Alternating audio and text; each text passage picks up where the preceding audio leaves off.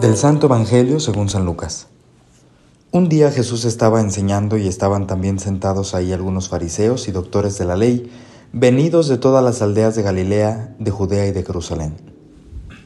El poder del Señor estaba con él para que hiciera curaciones. Llegaron unos hombres que traían en una camilla a un paralítico y trataban de entrar para colocarlo delante de él. Pero como no encontraban por dónde meterlo, a causa de la muchedumbre, subieron al techo y por entre las tejas lo descolgaron en la camilla y se lo pusieron delante de Jesús. Cuando él vio la fe de aquellos hombres, dijo al paralítico, Amigo mío, se te perdonan tus pecados. Entonces los escribas y fariseos comenzaron a pensar, ¿quién es este individuo que así blasfema? ¿Quién, sino solo Dios, puede perdonar los pecados? Jesús, conociendo sus pensamientos, les replicó, ¿qué están pensando? ¿Qué es más fácil decir? ¿Se te perdonan tus pecados o levántate y anda? Pues para que vean que el Hijo del Hombre tiene poder en la tierra para perdonar los pecados, dijo entonces al paralítico, yo te lo mando levántate, toma tu camilla y vete a tu casa. El paralítico se levantó inmediatamente en presencia de todos, tomó la camilla donde había estado tendido y se fue a su casa glorificando a Dios. Todos quedaron atónitos y daban gloria a Dios, y llenos de temor decían, hoy hemos visto maravillas. Palabra del Señor. Muy buenos días a todos, amigos y amigas. Los saluda el Padre Néstor y el día de hoy, lunes 11 de diciembre vamos a compartir una reflexión acerca de este texto de San Lucas que hemos escuchado. La palabra de Dios, aquella que siempre es novedosa y aquella que siempre nos va indicando eh, dónde y cómo actuar en diferentes dimensiones de nuestra vida.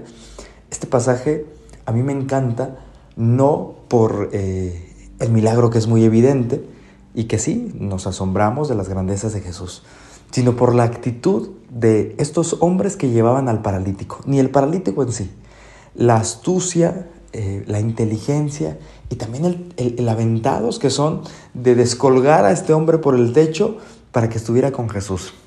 Eh, yo no sé en la interpretación que podamos hacer el del texto de, este pasaje, eh, cómo nos resuena a cada uno de nosotros. Pero en lo particular, a mí me parece que este paralítico estaba rodeado de gente verdaderamente valiosa. Amigos verdaderos, aquellos en los que se cumple literal lo que decimos, eh, amigos que te lleven a Dios, amigos que te hagan el bien. Y es que nosotros a lo largo de nuestra vida vamos conociendo a muchas personas. Algunas se convierten en personas realmente significativas, valiosas y maravillosas que aportan demasiado a nuestra vida. Nos hacen conocernos, nos hacen descubrir aquellas grandezas que poseemos y en ocasiones también tocar aquellas cosas que no son tan agradables para nadie, pero que con la franqueza y con la verdad intentan que nosotros vayamos cambiando.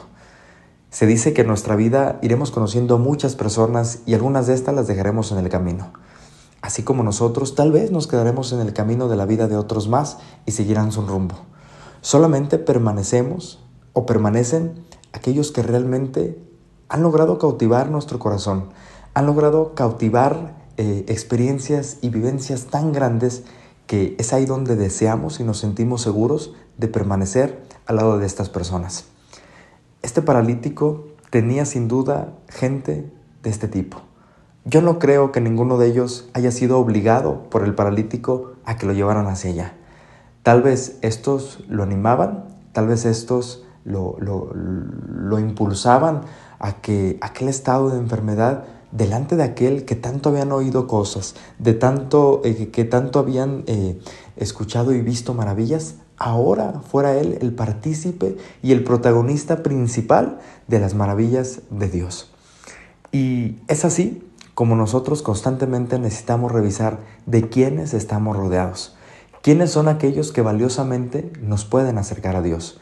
¿Quiénes son aquellos que valiosamente se arriesgan todo con tal de que nosotros podamos soltar nuestra camilla? Con tal de que nosotros podamos de alguna manera delante de la presencia de Dios y respaldados por aquellos que forman parte de nuestra historia, encontrar en Jesús aquella sanación total que nos permita levantarnos de nuestra miseria, tomarla e ir a alabar y a glorificar a Dios. Si tú tienes un amigo de estos muy valiosos en tu vida, cuídalo y ora por él. Y más, compártele este, esta reflexión de este día para que se sienta también orgulloso de que él ha formado, ella ha formado parte de tu acercamiento hacia Dios. Y ojalá que tú también seas de estos que acercan a otros a Dios, que estás dispuesto a hacer hasta lo impensable para que alguien se sane, para que alguien recobre el valor y la dignidad perdida y descubra que es grande y es valioso delante de Dios. Yo soy el Padre Néstor y esto ha sido Jesús para los Millennials. Nos escuchamos. Hasta la próxima.